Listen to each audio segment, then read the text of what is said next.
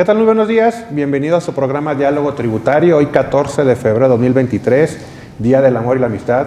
Una, una felicitación a todos. Este, digo, este Día de Amor y la Amistad pues tendríamos que estarlo celebrando todos los días, no en algún día en específico, pero bueno, este, la mercadotecnia nos gana y pues aquí estamos festejando y hoy es este día de regalar chocolates, flores, este, abrazos, eh, envío de mensajes, pero bueno, hay que, hay que celebrarlo de todos modos, hoy eh, se celebra y pues bueno, una felicitación y un abrazo para todos.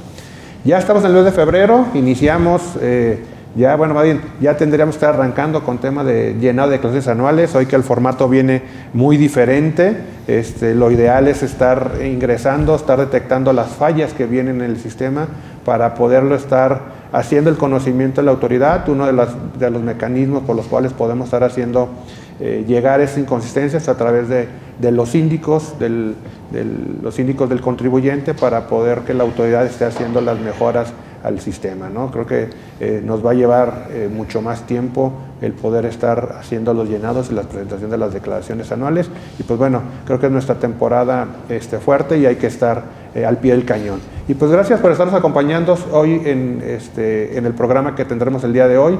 Lo mencionamos desde el programa del mes de enero, no hubo reforma, creo que de lo, relevante que, que, hubo dentro de la modificación o de las reformas a las reglas de resolución miscelánea es el famoso comité para la aplicación del 5A eh, de lo cual estaremos hablando el día de hoy. Y pues bueno, antes de entrar en materia, le doy la bienvenida a quien me acompaña en la conducción del programa, Daniel Santiago. Daniel, muy buenos días. ¿Qué tal Jaime y todos? Muy buenos días, espero que se encuentre bien y efectivamente, como dices Jaime, coincido, pues hoy, hoy es un pretexto para, para, reunirnos, pero bueno, siempre debería ser todo porque es la amistad, ¿no? De siempre y como siempre un saludo aquí a todos nuestros asociados del Colegio de Contadores y del, incluso del Instituto Mexicano de Contadores Públicos a nivel nacional. Sí, pues gracias. Y bueno, para este, quien nos estará acompañando el día de hoy como invitado, agradecerle este, al doctor Gustavo Mezco Gus. Muchas gracias por aceptar la invitación. No, al contrario, un, gusto volver a estar acá en, el diálogo tributario. Ya me había tocado el honor de, acompañarlos en otras ocasiones, Jaime, eh, acompañado por mi presidente de la Comisión Fiscal, Dani Santiago. Y este, Felicidades por el éxito del programa. Gracias. Y, además simbólico el hecho de que sea precisamente el Día del Amor y la Amistad cuando me toca estar aquí con ustedes. Muchísimas gracias. no, al contrario, gracias, este, Gus, por, por aceptar la invitación. Y pues bueno, pues vamos entrando en materia, ¿no? Como bien decíamos, hoy, hoy este, uno de los puntos más relevantes que hay dentro de esta eh, resolución miscelánea es precisamente la incorporación de, ya de las reglas o de cómo tendrá que estar estructurado este órgano colegiado para que pueda dirimir si se aplica o no se aplica el artículo 5A del Código Fiscal de la Federación. Pero creo que antes de entrar en materia este, respecto a esta regla 2152, eh, creo que vale la pena dar un poquito de antecedentes, ¿no? Eh, este 5A es una reforma que viene de 2020, pero no es una reforma que se da exprofeso en 2020. O sea, si lo vemos, es eh, una reforma que ya venía eh, fraguándose, hubo varios intentos de que, este, que una eh, reforma de este tipo se, diera en, gestiones o en sexenios anteriores. Este, entonces creo que vale la pena dar un pequeño repaso de qué es, cómo es, cómo se vino dando este, para llegar a lo, que, a lo que se aprobó en 2020 como 5A y lo que viene hoy a regular la aplicación de ese 5A. Sí, Jaime, de hecho la, tendencia venía muy marcada en, el sistema jurídico mexicano, bien lo dices, prácticamente el antecedente más remoto lo podríamos encontrar en la parte civil, por allá en 2008, con la incorporación del artículo 15 con la figura del fraude de ley al Código Civil Federal, aplicado supletoriamente a la materia fiscal, como consecuencia de un compromiso internacional celebrado por México en la Convención Interamericana de, Normas de Derecho Internacional Privado. Y en ese mismo año, curiosamente, sale la primera tesis que se refiere al fraude de ley tributaria, eh, que fue un, criterio del entonces magistrado, después ministro y presidente de la Suprema Corte General David Góngora Pimentel. Y bueno, ahí viene una serie de tesis. Eh, este caso es un caso raro, inédito, porque la, es un caso de recepción en el sistema jurídico mexicano de una figura, pero por la vía primero jurisprudencial, y luego los intentos legislativos que bien mencionas, que el primero fue con el presidente Fox, ¿te acuerdas cuando aquello de la preeminencia del Fondo sobre la, Forma y de los actos artificiales e impropios, ¿no? que buscó copiar de la legislación española. Así es, así es. Sí, y, que también, digo, eh, como se han venido dando las últimas reformas, eh, digamos, trascendentales dentro del ámbito fiscal en México, pues es por presiones internacionales, ¿no? O sea, eh, obligaciones o que, que adquiere el, México para adoptar esas regulaciones, pero que en ocasiones nos nos sobreregulamos, ¿no? O sea, si bien es cierto, y, lo comentamos antes de entrar al programa, pues hay varias acciones de BEPS que lo que, lo que trata de regular son operaciones transfronterizas, pero sin embargo, al momento de adaptarlos y, al momento de, aplicarlos y, señalarlos en la ley mexicana, pues vienen no solamente con ese, regulando ese tipo de operaciones. Entran con calzador y hasta atropellan el sistema preexistente, ¿no? Así es. Tal cual.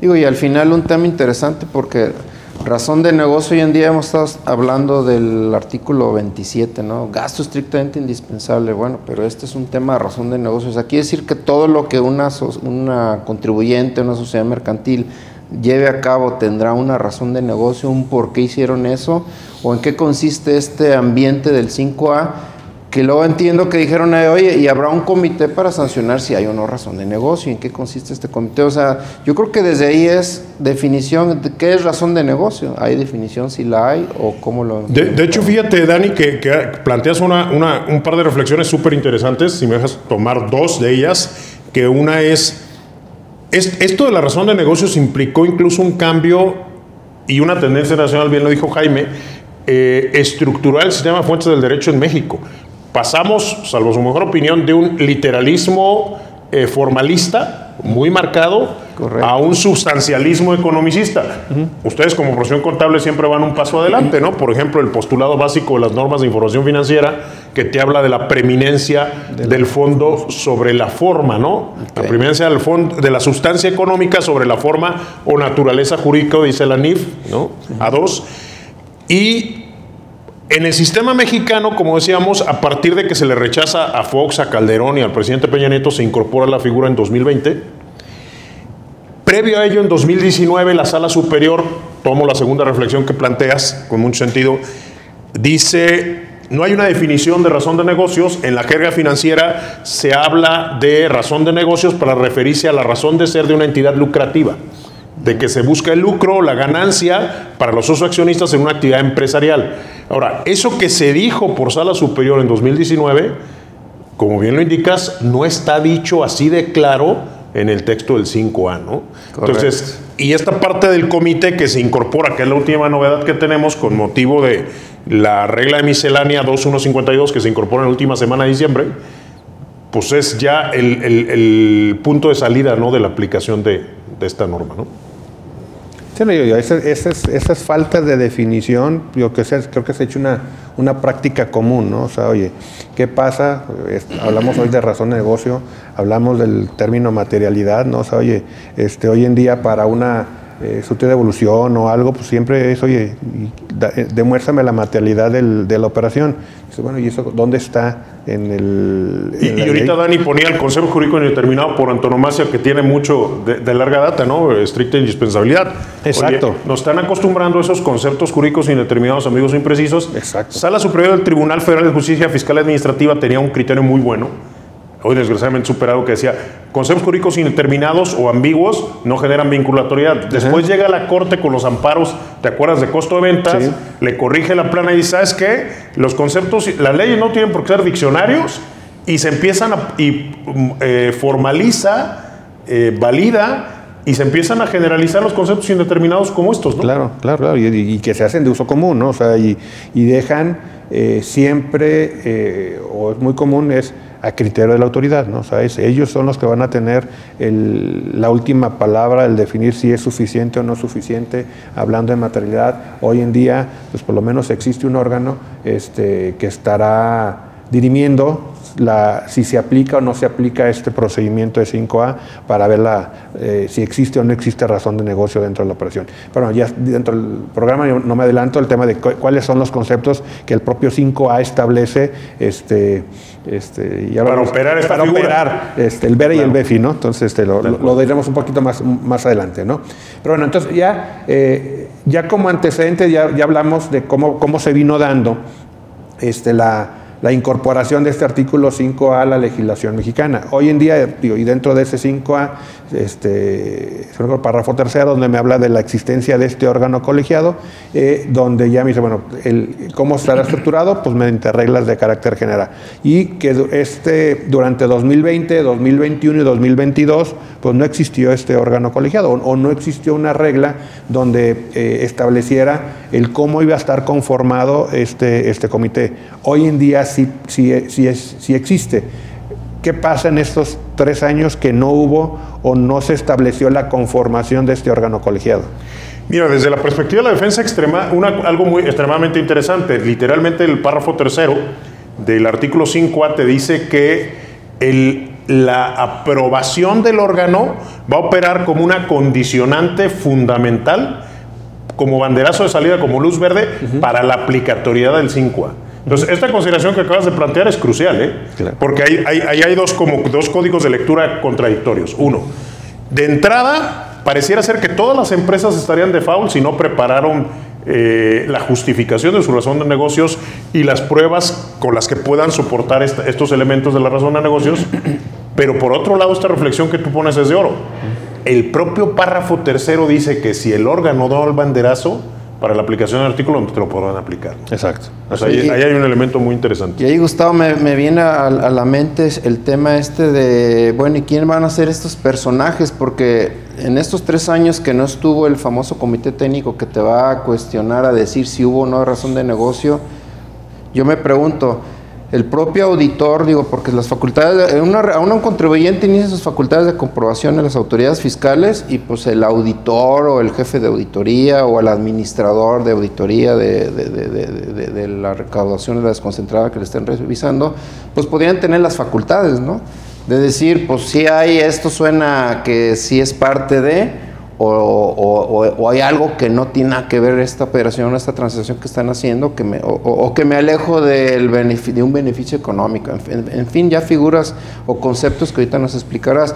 Pero entonces dicen, bueno, para hacer, no sé si es para neutralizar o que el que te está revisando el contribuyente, pues vamos a poner a unos superdotados que van a decir, pues ponemos a un comité colegiado, a, unas personalidades que tendrán toda la capacidad intelectual para decir, aquí sí hay o no razón de negocio o cómo se estructuró esto, ¿no?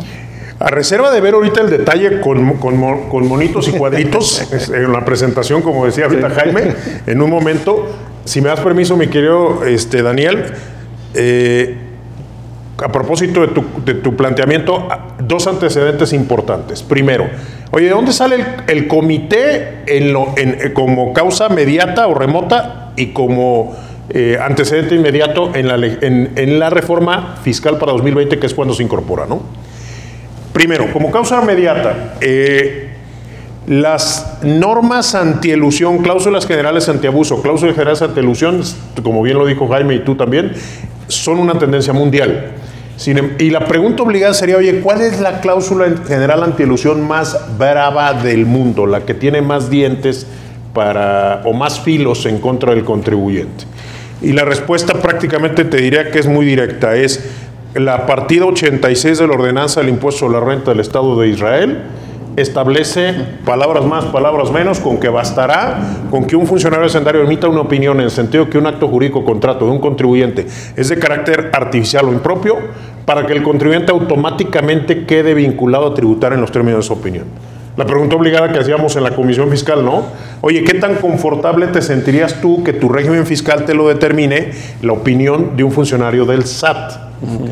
Pues creo que nadie, nadie quedará muy cómodo con ello, ¿no? Bueno, Resulta que el famoso comité es precisamente la copia, y, y, eso viene reconocido desde la propia exposición de motivos de la reforma 2020, eh, en la que se cita mucho la experiencia internacional, pero hay dos sistemas fundamentales que se voltearon a ver para hacer el 5 el israelí con esto, del, nomás que acá dijeron, oye, la opinión de uno como que es muy poquito. Y ya Pues ves que es muy de. México crear comités cuando hay problemas importantes. Entonces acá va a ser, acá no va a ser un funcionario, acá va a ser un comité, ¿no? Muy a la Mexican style. Entonces, ahora, curiosamente, el antecedente inmediato, recordaremos que la propia reforma 2020 se incorpora el confesionario fiscal voluntariamente a fuerza sale a los, los esquemas reportables. Exacto. Y el comité venía previsto, o sea, Sí, claro. para reportables, Claro, no claro. para el 5A. Coincido, sí. De hecho, eh, el Colegio de Contadores de Guadalajara, Jalisco, México, junto con el de Tijuana, liderado por Rodo Servín, por, con- tú también participaste mucho, y tú, este, Dani, este, el Colegio de Tijuana y el propio MSP, inciden en forma significativa y generan cambios en, en- en el texto del 5A que venían muy complicados. Y, y uno de los cambios fue precisamente se incorpora el famoso comité. Correcto. Entonces, en cuanto a la estructura, ¿quieren que ya pasemos a los monitos? Si quieres, vamos, a, la vamos a la, a la- Sí, sí, claro. ¿Sí? claro, Sí, vamos. sobre todo, ¿quiénes son esos monitos? O sea, ¿qué, ¿quiénes son los que integran ese comité, ese colegiado? Gente, pues se supone que debería estar muy, muy capacitada, ¿no? Y por aquello que una imagen vale más que mil palabras, bueno, aquí tenemos en el diario oficial de la Federación el 27 de diciembre, se incorpora esta regla 2152 y nos brincamos el texto y nos vamos a los monitos, ¿no? Y aquí los tenemos, ¿no? Decías, oye, ¿quiénes son? Pues una junta de notables, ¿no? Prácticamente podríamos ir. Empezando por, eh, bueno, un coordinador que es el titular de la Administración Central de Normatividad de Impuestos Internos, que va a ser el que preside, un secretario técnico que va a ser el que representa al órgano colegiado, cinco del SAT de un lado y del otro tres de la Secretaría de Hacienda y Crédito Público. Como podrás observar, un órgano muy neutral, Claro. muy imparcial. Bueno, al menos la ley de responsabilidad de servidores públicos, eso dice que todos los servidores públicos tienen que ser neutrales e imparciales. Del lado del SAT tenemos con voz y voto al Administrador General de Auditoría Fiscal Federal, al de grandes contribuyentes, al general de hidrocarburos, al general de Auditoría de Comercio Exterior y al general jurídico. O sea, los generales. Los, los Puros administradores generales, eh, de este lado de los cinco, y del lado de la Secretaría de Hacienda al, al titular de la Unidad de Legislación Tributaria, al de Política de Ingresos Tributarios y al de la Subprocuraduría Fiscal Federal de Legislación y Consulta. Los cinco del SAT con voz y voto, los cinco de la Secretaría de Hacienda también con voz y voto. O sea, en principio son 10. Vamos a pensarlo así a esta gráfica. Son ocho más, Más el coordinador, y el secretario. nueve y el secretario, pero vamos a ver, si quieres, aquí, que en realidad el secretario técnico nada más entra en la parte de las suplencias, que es este otro cuadro, ¿no? Él, su función es suplir al, al secretario técnico y la función de representación, pero en las sesiones tendrán que estar, que es lo que tenemos acá, quórum de instalación, al menos cinco de los ocho más el coordinador. ¿No? Pero lo curioso es que el coordinador no vota, porque luego viene la parte del quórum de decisión, ¿no? Que te exige voto de más de la mitad de los presentes y las fórmulas mínimas de decisión ahí las tenemos sobresimplificadas, ¿no? O sea, los votos son 8. Exactamente. 8. Sí, y ahí donde, todos. oye, si son 4 y 4. Eh, Que son las situaciones de voto de bloqueo que tenemos abajo en el cuadrito. ¿Me lo, me lo pones tantito otra vez? Que siempre debe de haber, que son esas que tú dices, ¿no? Oye, si son seis presentes, tres contra tres, ocho presentes, cuatro contra cuatro, y ahí desempata con voto de calidad el de la jurídica, el general jurídico, eh, porque siempre la regla es voto de más de la mitad de los presentes en la, en la inteligencia que quien preside no vota, ¿no? Ok. Y aquí empezamos con las, con las situaciones a considerar, ¿no, este, Gus? O sea, el tema es, oye, hay un presidente, pero no es el que tiene el voto de calidad.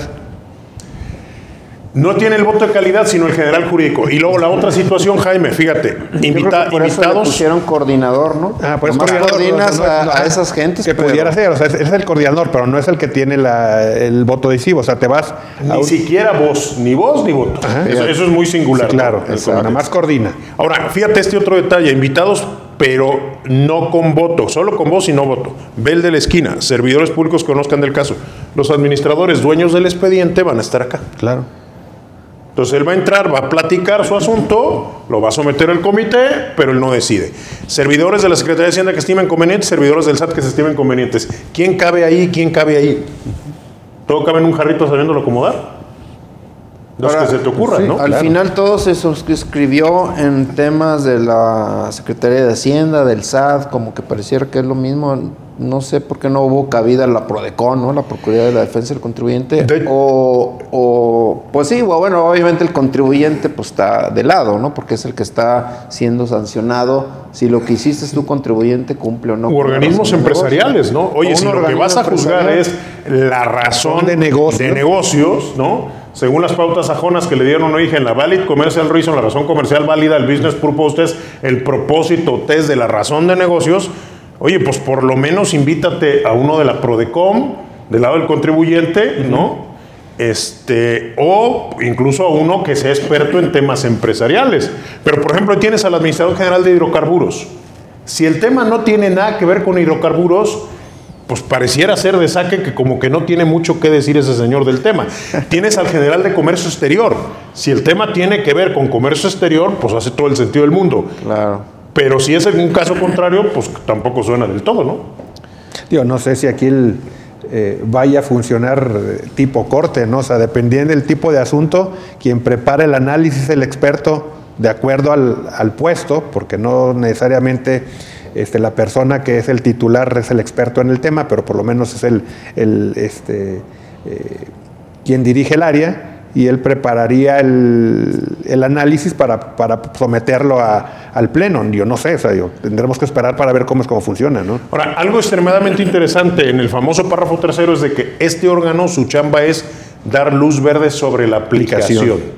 Entonces la pregunta obligada es, oye, ¿este es el que te va a recaracterizar o te va a desestimar? Pues la respuesta sería no, güey. ¿No? Tiene razón. O sea, la S simplemente va a decir, hay elementos para que recaracterice. Luz verde se aplica. Y regresaría con el, Con, el que dueño del el balón que lo tenemos acá en esa esquina, ¿no? Sí, Servidores públicos que conozcan del asunto, del caso, que van a ser los, los de auditoría, ¿no? ¿Estás de acuerdo?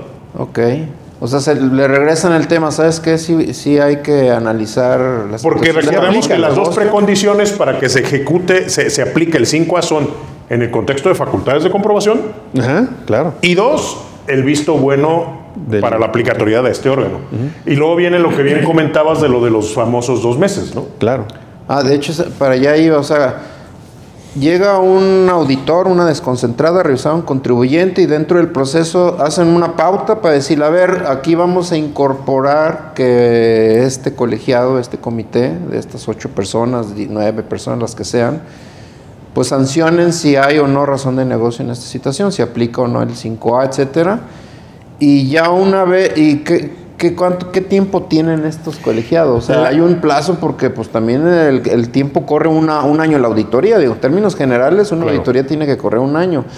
Para poder hacer una reunión de estos ocho funcionarios, etcétera, y, y no sé qué tanto te tarde, pero yo creo que debería de tener un plazo. De hecho, los tiempos te los marca el párrafo tercero cuando te dice que ah, exactamente antes de la emisión del acta última parcial, si es visita domiciliaria, del oficio de observaciones es revisión de gabinete o de la resolución provisional, si es una revisión de electrónica en términos del 53B del Código Fiscal de la Federación, se tendrá que someter al comité la Claro. aplicatoriedad del artículo y el comité tendrá dos meses para emitir su visto bueno. Y te especifica que si en esos dos meses no hay pronunciamiento del comité, automáticamente la respuesta es negativa, lo cual opera en favor del contribuyente. Claro, no, no aplica, no entra el- eh, la aplicación del 5 entonces por consiguiente no hay una no debería existir una recaracterización o no le da la facultad al órgano revisor para que recaracterice. Y el- si lo hubiera sería totalmente Que, que ahí me gustaría tenerme, ¿no aplicaría en qué sentido? O sea, efectivamente el comité ya tomó una decisión, se reunieron y lo trabajaron en, en menos de los dos meses, ¿no? Al mes tiene una resolución, ¿sabes qué? Si aplica y te doy la facultad a ti, administrador o desconcentrada que estás ejerciendo tus facultades de comprobación, para que definas las consecuencias o si hubo no razón de negocio o ellos mismos se postulan o, cuál sería No, eh, requerimiento? el comité diría, "S- de- doy mi visto bueno, aplíquese el 5A y, en, en, por ejemplo, si fue visita domiciliaria, en el acta última parcial, una de las observaciones, uno de los reproches de la autoridad tendría que ser la falta, carencia o ausencia de razón de negocios, ¿no? Ok. Para que el contribuyente tenga la oportunidad de desvirtuar dentro de los famosos 20 días, ¿no? Y, este, y ya se incorpore como parte de, de la discusión en la secuencia ulterior. Claro, nada más, nada más eh, la resolución sería no existe razón de negocios. No entraríamos al tema de recaracterizar. Oye, yo digo que no es así, que debería de ser así. De hecho, tenemos otro problema en cuanto al efecto ahorita que dijiste la palabra recaracterizar, y si me dan permiso, aprovechando la presentación, me voy a regresar, porque aquí hay algo crucial que también fue culpa del Colegio de Contadores de Guadalajara, Jalisco, México, digo, y lo digo para bien, espérame, que es Mm, no más que creo que voy al Vas, vas revés. para ¿eh? adelante. ¿eh? Espérame. Sí, aquí me estoy regresando. ¿Qué es este cuadrito comparativo que tenemos acá? Ese. Fíjate, aquí tenemos en el párrafo primero el texto propuesto en la iniciativa 2019 do- eh, de la reforma para 2020 y el texto aprobado, ¿no? Decimos texto actual porque es la versión 2022, ¿no? Y fíjate cómo venía perfilado. Los actos jurídicos que carezcan de una razón de negocio y que generen un beneficio fiscal serán con todas sus letras recaracterizados a los que se habrían realizado por la obtención del beneficio económico perseguido o se, consideran, se considerarán inexistentes, hablando de faltas de Claro. materialidad, ¿no? Cuando este último no exista, la y va de nuez, la recaracterización se insiste o inexistencia en en este párrafo solo tendrán efectos fiscales. Fíjense por contraste cómo quedó. Los actos jurídicos que carezcan de una razón de negocios y que generen Recordemos que acá era beneficio económico perseguido, una especie de BEP. Acá, es acá aparece en ese en el BERE. Beneficio fiscal directo o indirecto tendrán los efectos fiscales que corresponden a los que se habrían realizado.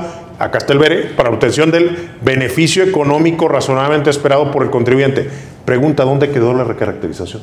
Sí, tiene razón. Ya no- ya no- desapareció. Y aquí solamente tenemos el párrafo. Claro. El, par- el artículo actual se compone de siete párrafos.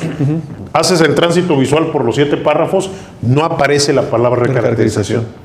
Uno de los grandes desafíos hoy es determinar, oye, el alcance de la facultad realmente es recaracterizar, que significa atribuir una naturaleza diversa al acto jurídico contrato que aquel que fue de aquella que fue pretendida por las partes contractuales. Ya no lo dice. Ya lo dice, tiene razón. Entonces sería, una posibilidad es que te diga que consideramos que sigue hablando en su esencia de recaracterización, aunque no utilice la palabra. Otra posibilidad que se ha planteado es una especie de desestimación jurídica, que es, en teoría de la invalidez jurídica, el retiro del velo de las formas jurídicas, muy a la manera del famoso retiro del velo societario, claro, corporativo, corporativo. en sociedades para infincar responsabilidad directa a los socios, ¿no? Exacto. Oye, ¿Qué opinas? ¿Cuál es la buena?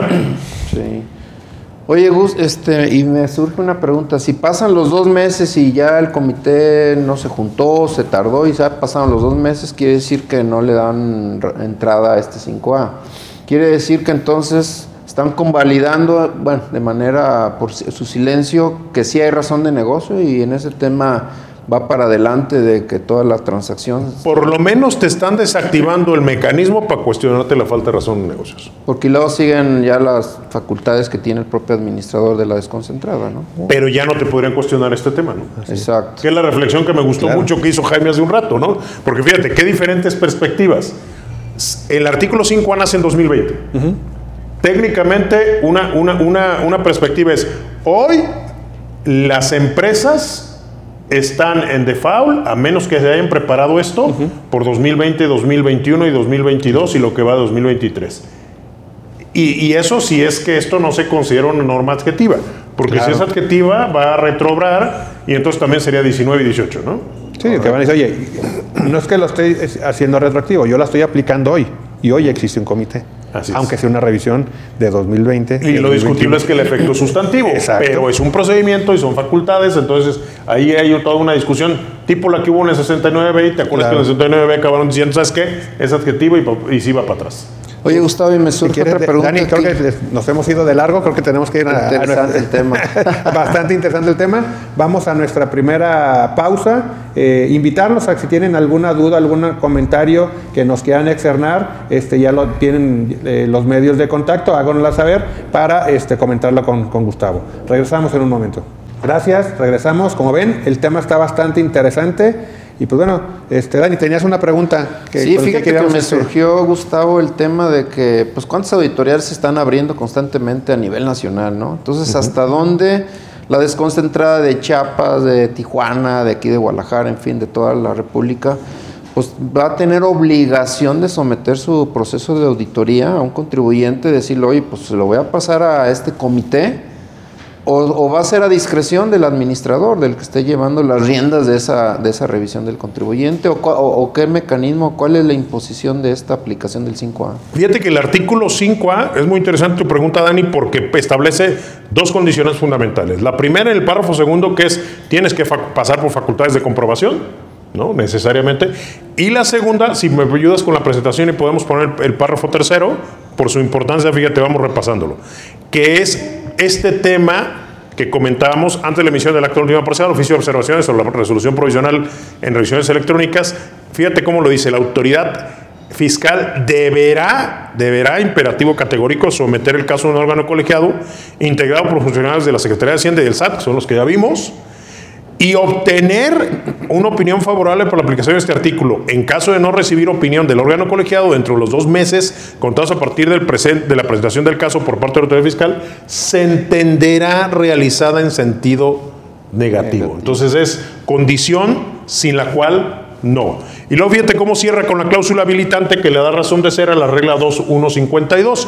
Las disposiciones relativas al referido órgano colegiado se darán a conocer mediante reglas de carácter general que a su efecto expida el, el SAT. Y aquí viene la la tan llevada y traída discusión de si la cláusula habilitante o remisión a una regla de miscelánea es válida o no es válida. Tenemos un precedente muy interesante en el que el 31 párrafo primero que se refiere a las declaraciones y avisos, al RFC, concretamente en el caso de aviso de inicio de liquidación. Este, te lo supedita en una ficha de trámite, ¿acuerdas? Creo que es la 85, a que no tengas adeudos en pagos provisionales. Y los tribunales colegiados llegaron a sabes que eso no es válido. Eh, ese requisito no está dentro de la... No está ese requisito y te estás extralimitando respecto de la habilitación de la cláusula habilitante, ¿no?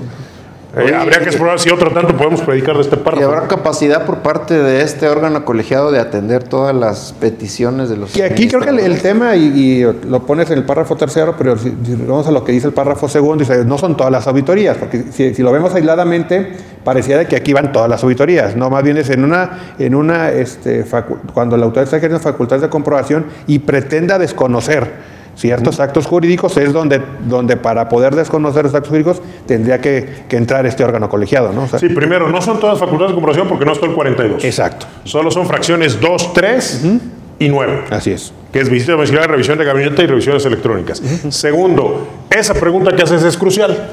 Porque dices, oye, son puro general de división. Claro. ¿A poco estos generales de división van a juzgar todos los asuntos de toda la República? Sí, pero acuérdate que hay régimen de suplencias. Entonces, seguramente, este, la primera te manda la señal de que va como que asuntos más grandotes, tipo grandes contribuyentes, pero no está limitado solo a grandes contribuyentes, ¿no? Correcto. Y ahora, este, con el tema de las suplencias, este, sí están facultados estos funcionarios, tanto del SAT como de la Ciudad de Hacienda, para nombrar y poner, tener esa, esa relevancia de conformar este órgano? Extremadamente cuestionable, va a ser parte de esto de la cláusula habilitante, ¿no? Ah, claro. Suena a que está extralimitado el tema. Exacto. Totalmente. Pues bastante, insisto, eh, van haciendo, falta ver cómo, cómo opera en la realidad, ¿no? Pero este, también eh, dando seguimiento al tema, ¿no? Hemos hablado del BEF y del BERE este, que es lo que, lo que da la pauta para si aplica o no aplica este, esta, o pudiera aplicar este 5A para desconocer eh, la razón de negocio. ¿Qué nos puedes este, Sí, la gran, la gran clave y la gran figura operativa, ahora sí que es un poco, eh, eh, en la Comisión Fiscal Nacional, por ejemplo, decían, oye, algunos compañeros abogados, no hay una definición de razón de negocios. Sí, ciertamente, literalmente no la tienes, pero hay un concepto operativo, como bien dices Jaime, que es el equivalente, que es el beneficio económico cuantificable razonablemente esperado, que tendrá que ser mayor, según lo que está planteado ahí, al beneficio fiscal. Entonces, una clave fundamental de comprensión de esto será qué significa y cuál es el alcance del, del BERE. ¿No? Hay quien considera que es un concepto netamente financiero, habemos quienes consideramos que sí tiene sus, sus, aspectos financieros, pero es un concepto que trasciende lo financiero e incorpora cuestiones de lógica de negocios, de estrategia de negocios, de modelo de negocios, eh, de modelo comercial, otras lógicas incluso de inversión eh, que trascienden lo simplemente financiero. La pata financiera, pues digo, los expertos son, son, más expertos ustedes que yo, pero por ejemplo, la A2, en las normas de información financiera, en la, en la eh, B6, B17, tienes varias consideraciones, por ejemplo, el concepto de valor razonable, el concepto de, prevalencia o preeminencia de la sustancia económica sobre la forma de naturaleza jurídica que ya comentábamos en la 2, y luego en intangibles, tienes eh, que si no me acuerdo mal es la de 8, Sí. un concepto prácticamente espejo al ver. El, acá es beneficio económico cuantificado en el santo esperado, allá es beneficios futuros fundadamente esperados. Si te fijas, es casi idéntico el concepto, en la línea de que sea un concepto financiero. ¿no? Claro, claro, claro. Entonces, eso es lo que tendríamos que estar eh, teniendo claro, ¿no? Es, oye, si bien es cierto, no existe una definición como tal, pues sí pudiera decir, oye, pues es cuando existe esa diferencia entre el beneficio económico cuantificable esperado y el beneficio económico fiscal, pues entonces ahí es donde tendríamos que decir, si, el, segundo es mayor que el primero, pues pudiera, pudiera entrar la autoridad a, determinar que no existe esa razón de negocio. Ahora, esto que estás razonando es crucial porque fíjate, hay otra gran discusión. ¿Qué pasa, y que va a haber casos de esos, si tú tienes una situación, una operación en la cual sí existe la razón de negocios? Si hay una motivación de lógica empresarial, de lógica económica distinta del puro y duro y solo ahorro fiscal, ¿no? En la que el ahorro fiscal es un aspecto con, tangencial o colateral o de rebote. Pero resulta que esa razón de negocios a la hora de cuantificarla es un peso menor, el BERE, que el BEFI. En la torre, si nos fuéramos con la finta, dirías, oye, estoy perdido. Ojo, lo que tú acabas de razonar es crucial. El contraste de BERE contra BEFI solo es el hecho base que activa la facultad de la, autora- eh, de la autoridad de hacerte esa presuntiva. Pero si tú tienes prueba directa de la razón de negocios, podrás generar esa prueba en contrario. Pues, y, y, pues hay quien dice, oye, pues el ahorro fiscal es una razón de negocio. De hecho, en el imaginario colectivo está muy asentada esa idea, ¿eh? O sea, es, oye, pues el, el obtener un, un- un ahorro este, fiscal, pues es una razón de negocio. O sea, yo qui- quiero generar una mayor este, riqueza, pues lo hago a través de un, de un ahorro, ¿no? Y fíjate qué chistoso, yo te contestaría sí, sí es una razón de negocios, es la única razón de negocios que no es válida. Exacto. Pero, Es- pero, pero al final- precisamente es la única que no es válida. pero bajo ese razonamiento, sí, pues es una razón de negocio. O sea, Claro. ¿qué quiero? Pues, el negocio es eso. ¿Qué, qué, qué- qué- cuál es una razón de negocio? Pues generar utilidad, generar un rendimiento, ¿no? Entonces, el ahorro, de- el ahorro fiscal, ¿no buscas eso? Optimiza- Optimizar. optimizar. tus dineros, ¿no? Que es además la esencia de la función financiera. Ahora, fíjate, en este sentido, tú empezaste con el tema, y Dani, de la, de la influencia de las pautas internacionales. Yo creo que el cotejo con, el, con el- la razón de negocios eh, al modo BEPS es muy elocuente, ¿no? Claro. Oye, ¿cuál es el 5A del plan de acción BEPS? La acción 6 de BEPS, que es el famoso PPT, Sí. ¿no? El Principal Purpose Test. Y fíjate, ¿cuál es la razón de ser o cuál es el sentido del PPT? El establecerte que si la- el, el- el propósito principal, el, el propósito determinante o el propósito fundamental fue concretar el famoso treaty shopping, o sea, el uso y abuso del tratado para obtener directamente el beneficio del tratado sin ninguna otra determinante decisional, entonces te aplica el PPT. Traído acá, sería, estás an- ante una ausencia o carencia de razón de negocios. Tal cual. ¿Estás de acuerdo? Ahora se comentaba, ¿esto aplicará solamente actividades mercantiles o civiles o...? Fíjate que déjame regresarme dos párrafos, porque esto que estás comentando, Dani, es crucial. No más que ando perdido con el tema Sobre de. todo en civiles, en temas de donación. ¿Cuántas donaciones no hay de la vida ordinaria, pues? De que el padre le quiere donar al hijo, a la esposa, en fin. Fíjate, supuesto base. Y esto se conecta con mi pregunta crucial. Los, los actos jurídicos que carezcan de una razón de negocios, pregunta obligada. Oye, de acuerdo a eso que dice ahí, ¿eso solo se aplica a actividades empresariales? No lo dice literalmente. Aunque la razón de ser de la razón de negocios, ya comentábamos, ya lo dijo la sala superior en ese criterio de unos meses, unos cuantos meses anteriores a que se incorpore el 5A en 20, que ese criterio es de 2019, que es la razón de ser de una entidad lucrativa. Pero si lo lees así, y conociendo al SAT, ¿tú crees que van a resistir la tentación de, por ejemplo, desestimarte una donación de un padre a un hijo exenta? Imagínate una casa habitación. Sí. Oye, o sea, ¿cuál es la razón de negocios? ¿Cuál es el BER y cuál es el BEFI, no? Oye, la razón de negocios de por, ¿por qué le dona un padre a un hijo? Porque quiere. Estamos el día del amor y la amistad. Oye, el primer, primera, mucho. primera posibilidad, pues por amor, ¿no? Claro. Segundo, hay quien dice, no, pues por una causa, un- una razón de inversión, ¿no? Está futureándole, ¿no? Si al hijo le va bien, Oh. pues el papá y tal. O incluso que el papá si ya está, siente pasos en la azotea de que tiene una enfermedad o algo, oye, pues de una vez estructuro mi patrimonio, pues lo en donación. Y luego hay, hay una tercera que te va a sonar a guasa y me vas a regañar, que es, oye, ¿por qué donó el papá al hijo por tarugo? Bueno, y eso está previsto en el Código Civil, que son los casos que establece Que lo puede- de la revocación de la donaciones por de ingratitud, ¿no? Exacto. Sí, o sea, que- que en cualquier escenario estamos complicados, que ¿no? empiezan estructuras, mira, te dono ahorita la casa, pero me reservo el usufructo. Entonces empiezan ya estructuras jurídicas de que pues no va a ser un hijo ingrato que al rato ne- hasta, hasta me, me quita el uso, ¿no? En fin, cuestiones eh, civiles que nos en- encontramos en el Claro. tema. Ahora, también hay temas de... Ya, ya sabemos que la donación entre hermanos, pues no hay este, No exención. Pero sí eh, por ahí hay un huequillo de que si se lo dono a mi papá y luego mi papá a mi mamá, la esposa de mi papá, y luego mi mamá a, mi, a su hijo, que es mi hermano, pues ahí hay una triangulación. O sea, Pero la que- triangulación que te posibilita la circun... Fíjate, un concepto, va a sonar rara la palabra, pero tiene todo que ver con esto, del fraude de ley y de la, del 5A, es el, la- la- el concepto de circunvolución. Esa palabreja rara de circunvolución es este asunto de sacarle la vuelta a. ¿no? Por ejemplo, tengo una restricción en la exención entre ascendientes y descendientes respecto de eh, parientes respecto a los colaterales, pero entonces se hace esa circunvolución. Mm, Oye, estarías en estos territorios, yo creo que el SAT no va a resistir la tentación de cuestionártelo. Porque además, y déjame aprovechar la presentación para irnos hasta, nomás que diario voy Ahora- revés. Voy a regañar mi querido Jaime.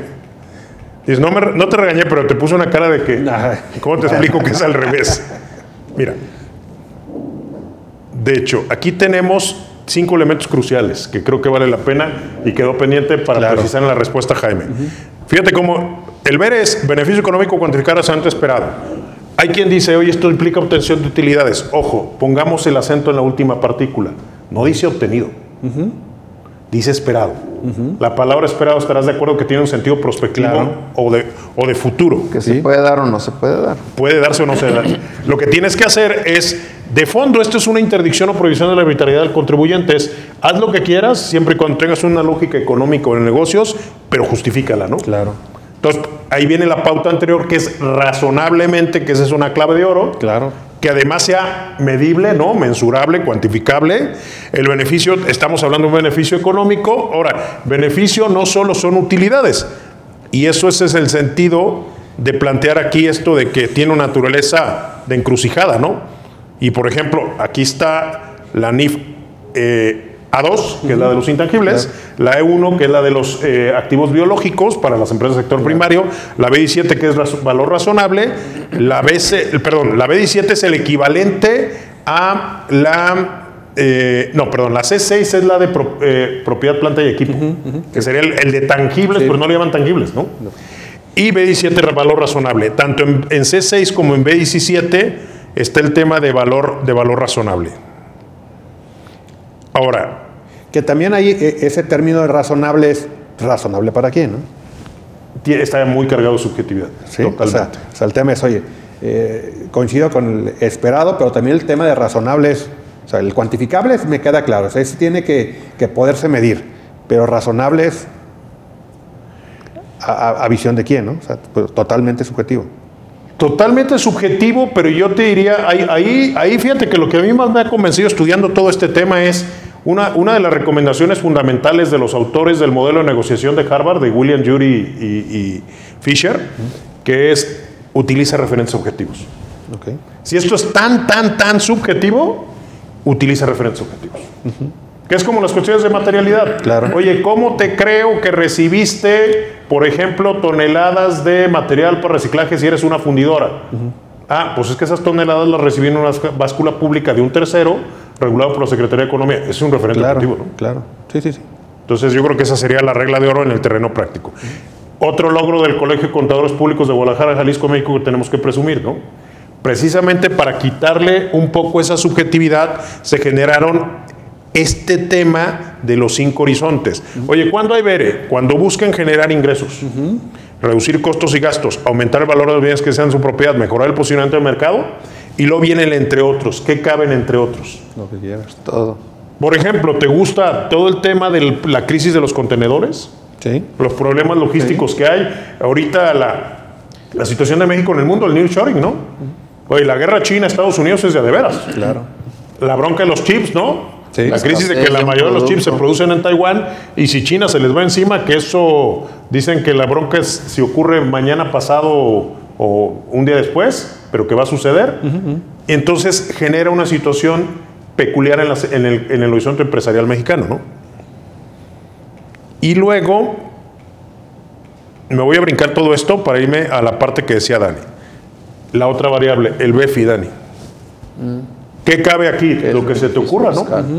Deducciones, ahí están las exenciones, lo que decías de, del La ejemplo de la exención de la triangulación. no sujeciones, no reconocimiento de una- ganancia, no reconocimiento de un ingreso acumulable, ajustes o ausencia de ajustes de la base imponible a contribución, acreditamiento de contribuciones, recaracterización de un pago de actividad, un cambio de régimen fiscal. Alguien decía, oye, ¿y las devoluciones de IVA, ahí está en acreditamiento de contribuciones. ¿no? Claro. Ahora, entre otros, ¿qué cabe ahí? Igual lo que quiera. ¿Un estímulo fiscal? Estímulo, Claro. pues. no está dicho en los anteriores un estímulo fiscal, pareciera que pudiera entrar, ¿no? Exacto, correcto. Sí, totalmente de acuerdo. Y para complicar más el asunto, tenemos esto. ¿No? ¿Cómo, cómo era la película aquella de que se, los monstruitos estos se desdoblaban, los gremlins? Parece que la razón de negocio es un gremlin, ¿no? Sí, no, y, y tiene razón, ¿no? Yo, porque digo, de la reforma que hubo para el año pasado, pues, eh, la incorporación de esa eh, facultad de decir que, o desestimar fusiones, decisiones, salvados por la ausencia de razón de negocios, ¿no? que lo tenemos ya en el 14B, Claro. que es esto en caso que la autoridad en el uso de facultad de comprobación detecte que una fusión o escisión carece de razón de negocios, determina impuesto considerando bla, bla, bla, bla, bla, ¿no? Igual para créditos respaldados en el 11 fracción quinta ley de renta, para reestructuras corporativas en el 24 tercera de ley de renta, un, es- un supuesto muy escondido que por cierto lo detectó el chino Gallegos en un foro que tuvimos aquí en junio del año pasado, ¿no? En el colegio, el 28 fracción 27 párrafo quinto, eh, como un nuevo supuesto de capitalización delgada, ¿eh? que también te lo remite solo si esta diferencia tiene razón de negocios, ¿no? Correcto.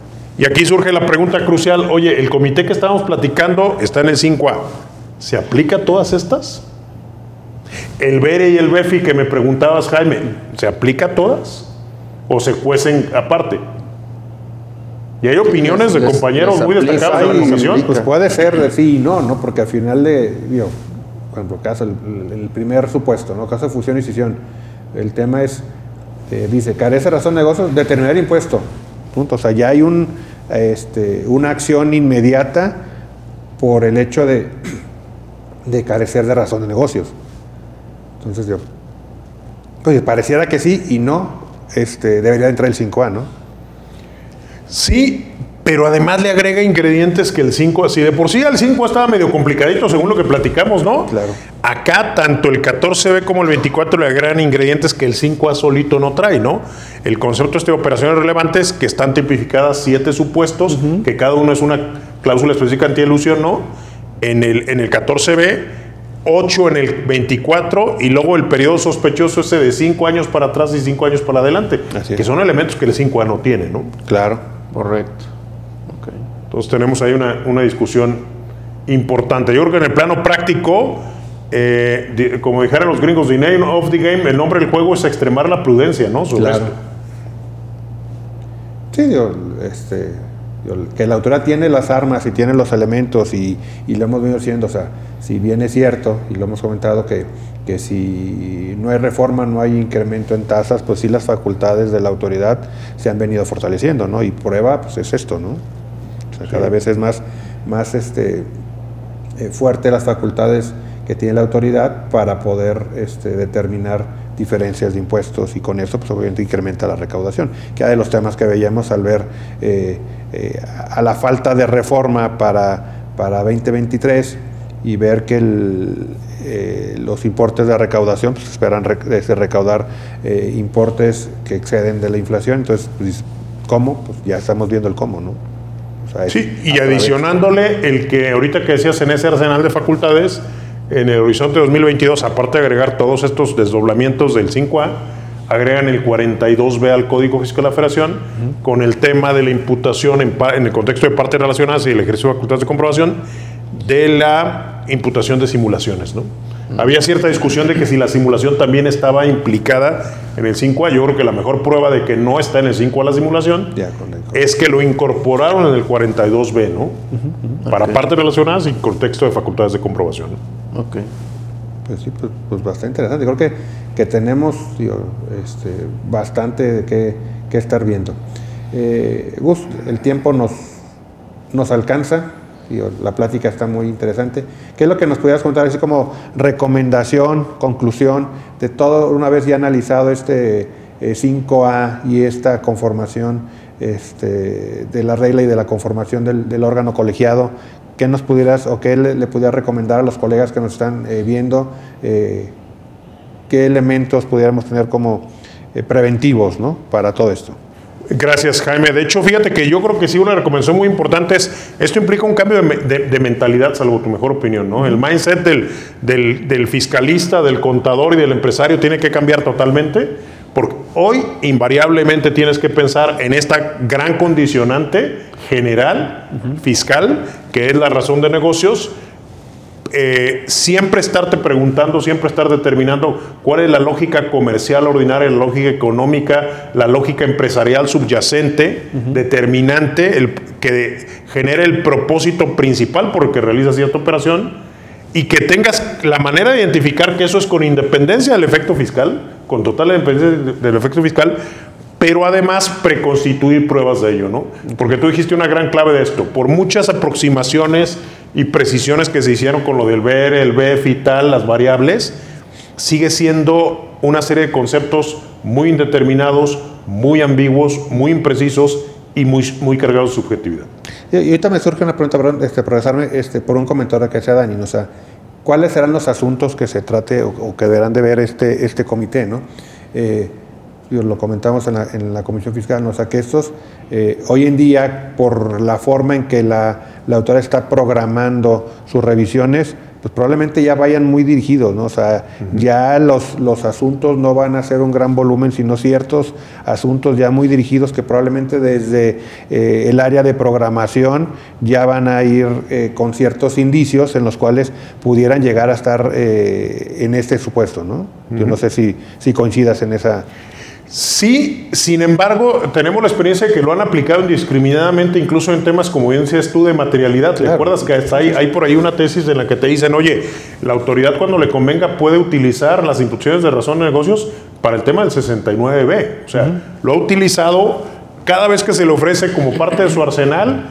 Incluso, bien lo decías tú en, la plática previa a, nuestra sesión, ¿no? Oye, esto lo usaban incluso sin el 5A. La pregunta obligada es, oye, ¿lo van a dejar de usar ahora que tienen ya todo formalizado? Yo creo que no. No, le viene a dar formalidad a lo que ya venían operando. A lo que ya venía sucediendo, exactamente. Pues va, pues, pues que insisto, es, muy, muy interesante el, tema, digo, como este, nos suele pasar, el tiempo nos, nos come. Entonces, pues, este, Dani, ¿algún comentario este, de cierre? Eh, no, yo creo que, como bien comentas, Jaime y Gustavo, este tema digo, si bien no es tan nuevo, finalmente hay que siempre en cualquier operación, transacción, pues así como está el gasto indispensable, qué razón de negocio hay para hacer todo esto y pues ya el tema subjetivo, ¿no? De que del famoso ver el beneficio económico esperado, razonablemente esperado, si es superior o no al beneficio fiscal, que ahí es, yo creo que es de criterio de decir, bueno, es que también el beneficio fiscal está dentro del mismo, ¿no? Claro. está dentro del mismo, entonces es un tema polémico, pero interesante, ¿no? Para... Pero el propio artículo te especifica que te lo excluye.